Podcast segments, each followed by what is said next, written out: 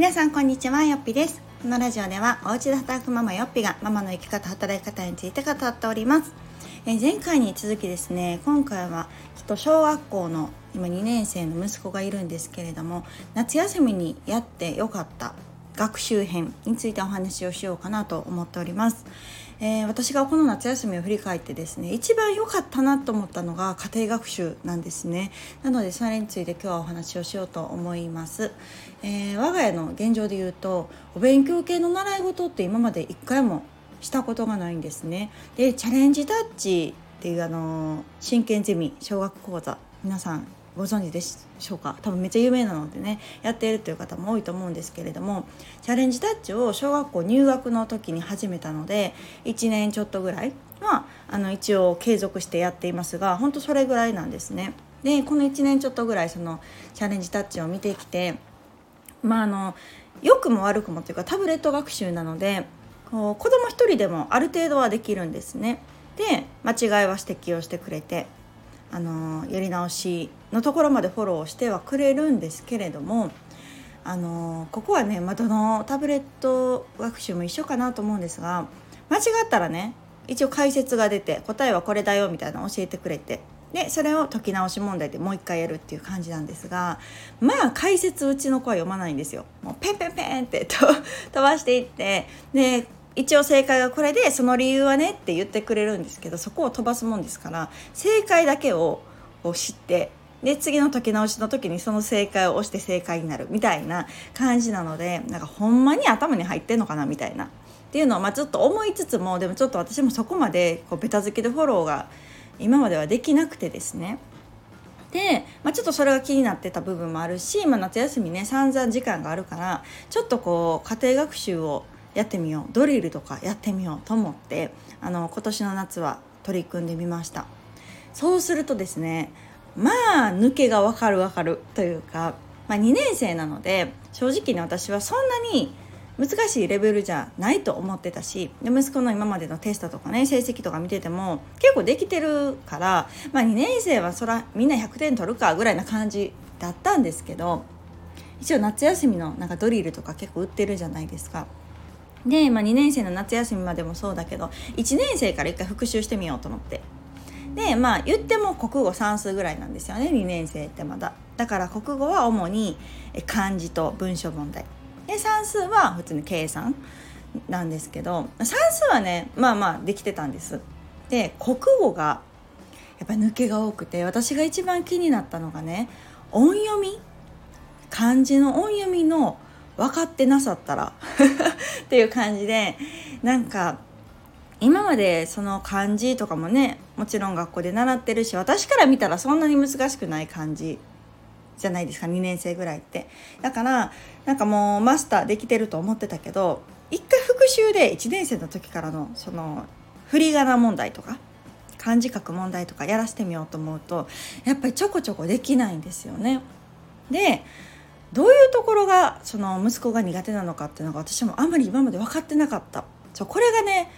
こうスルーしなくてよかったなっていうポイントで今回気づけてよかったなというところでした。でうちの息子の場合で言うとその音読み。例えば「川に上で川上」とかね。そう。上は読めるんですよもちろん。でもそれを「神」って読むのは知らんみたいな感じ。だから漢字で川上って書いてて「はいじゃあこれの読み方何でしょう?」って言われたら「わからん」なんですよ。川上みたいなことを言ってたりとか。そう「ちくわ」とかね「竹」とは読める。でもこれが「ちく」って読むとは知らんかったとかなんかそういうのがほとんどの漢字で音読みを知らんっていう。でこれはこうだよって「青年」とかもね「青2年」で「青年」って読むんだよって言っても習ってないとか言うんですよね。青としか習ってないみたいな。そんなわけないやろって感じですけど知らないですよ。でも音読み教えないことはきっとないと思うんですよ学校でも。でまあそこはねやっぱり「青」っていうのを覚えるとか漢字を覚えるっていうのを多分優先してて音読みがなかなか定着してなかったりとかっていうのが今回一番あの分かったポイントですね。あとはね句読点。で当点のね丸は分かるんですよ。もちろん文章の最後だから。でも点の打つ位置がよく分かんない。適当にしてるから合ってるとこもあれば間違ってるとこもあるみたいな状態だったりとか。っていうのはまあ大人でもね結構手打つ場所迷ったりとかすると思うんですけど結構その今の2年生って主語実語とかね句読点とかを結構習ってたりとかするのであ今ここをスルーしてしまうとそのままね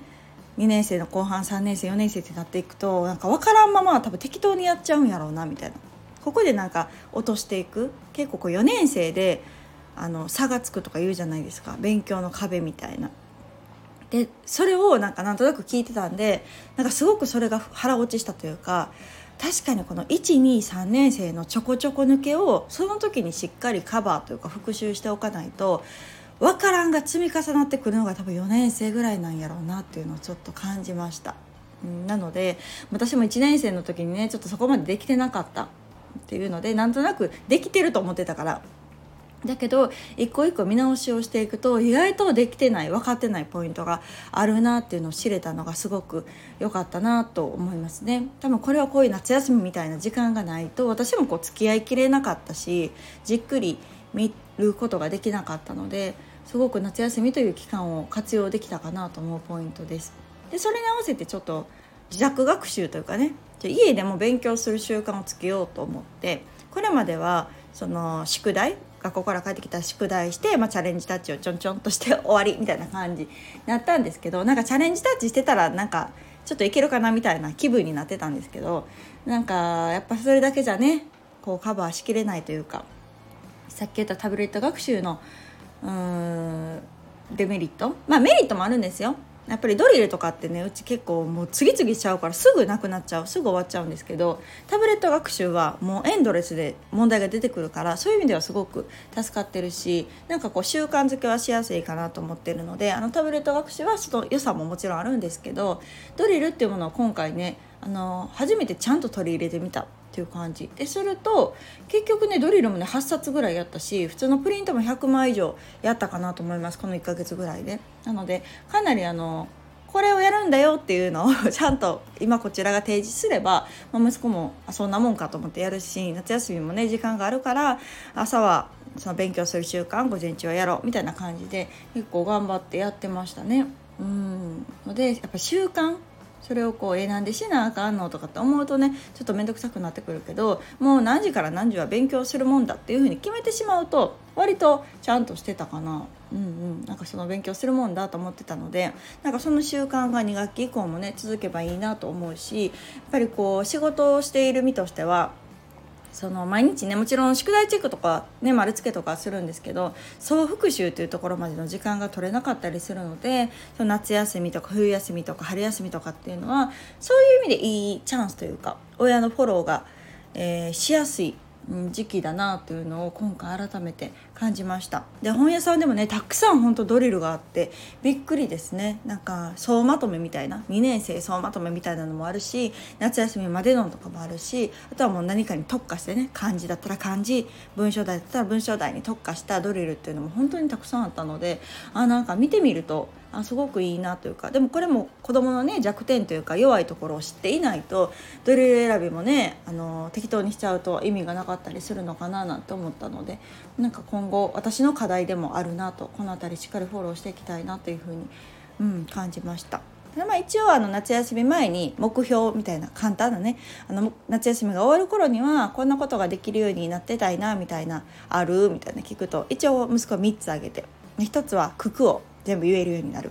で2つ目がアルファベット。全部書けるようになる。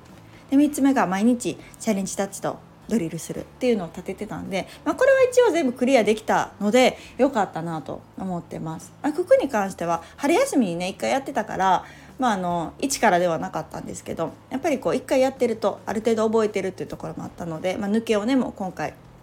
もう一回フォローアップするみたいな感じでやってなんか2年生私のイメージではすぐ九九やるんかなと思ってたんですけどまだね1学期終わりでは九九を習ってなくて多分2学期からとかなのかな？なので、まあ、今後に間に合うようにというところでできたかなと、うん、思ってます。なので、まあ、なかなかこれが私もがっつり仕事してたりとかするとここまでこう見てあげるっていうことはできないしなんかこう1年生2年生って、まあ、そんな難しくないしって思ってたけど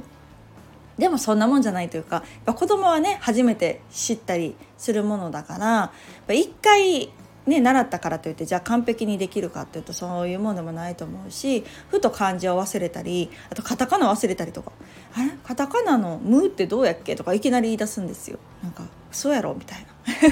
今カタカナみたいな感じですけどやっぱポッと忘れたりとかすることもあるので本当そういうこちらはね親は簡単だろうと思ってるひらがなカタカナあと簡単な漢字っていうものもうっかり忘れてたりすることもあるし読み仮名っていうのが分かってない、うん、訓読みは分かっても音読みは分かってない。みたいなことも割とあったなと、うん、私が今今回2年生時点でもまあまあ音読み分かってないのあったなと思ったのでちょっとこの辺りは引き続きね見ていきたいなと思うしもっともっと習う漢字っていうのも増えてくるのでその辺りをそう引き続きやっていきたいなと思いました。ねなかなか子供に勉強を教えれるのもねあと何年っていうか多分どんどん上がってくると私も分からへん問題とかどんどん出てきそうな気がするのでなんか今親ができる学年ぐらいまではねしっかりフォローして、まあ、ちょっと高度になってきたら塾とか行ってもらって なんかその辺りでフォローしてもらえたらなと思いますけれども一応低学年のうちぐらいはあのできる限りはやっぱり子供を一人でやるっていうのにはなんか限界があるというかなんか抜けがあるなっていうのをすごくうん、今回感じたので引き続き家庭学習を続けていきたいなと思いました。えー、皆様はどのような家庭学習されておりますでしょうか？もし何か外部のね公文行ってるよとか塾行ってるよとか何かこんな、えー、オンラインの授業がいいよみたいな情報があれば教えていただけると嬉しいです。ではまた次回お楽しみに。さよなら。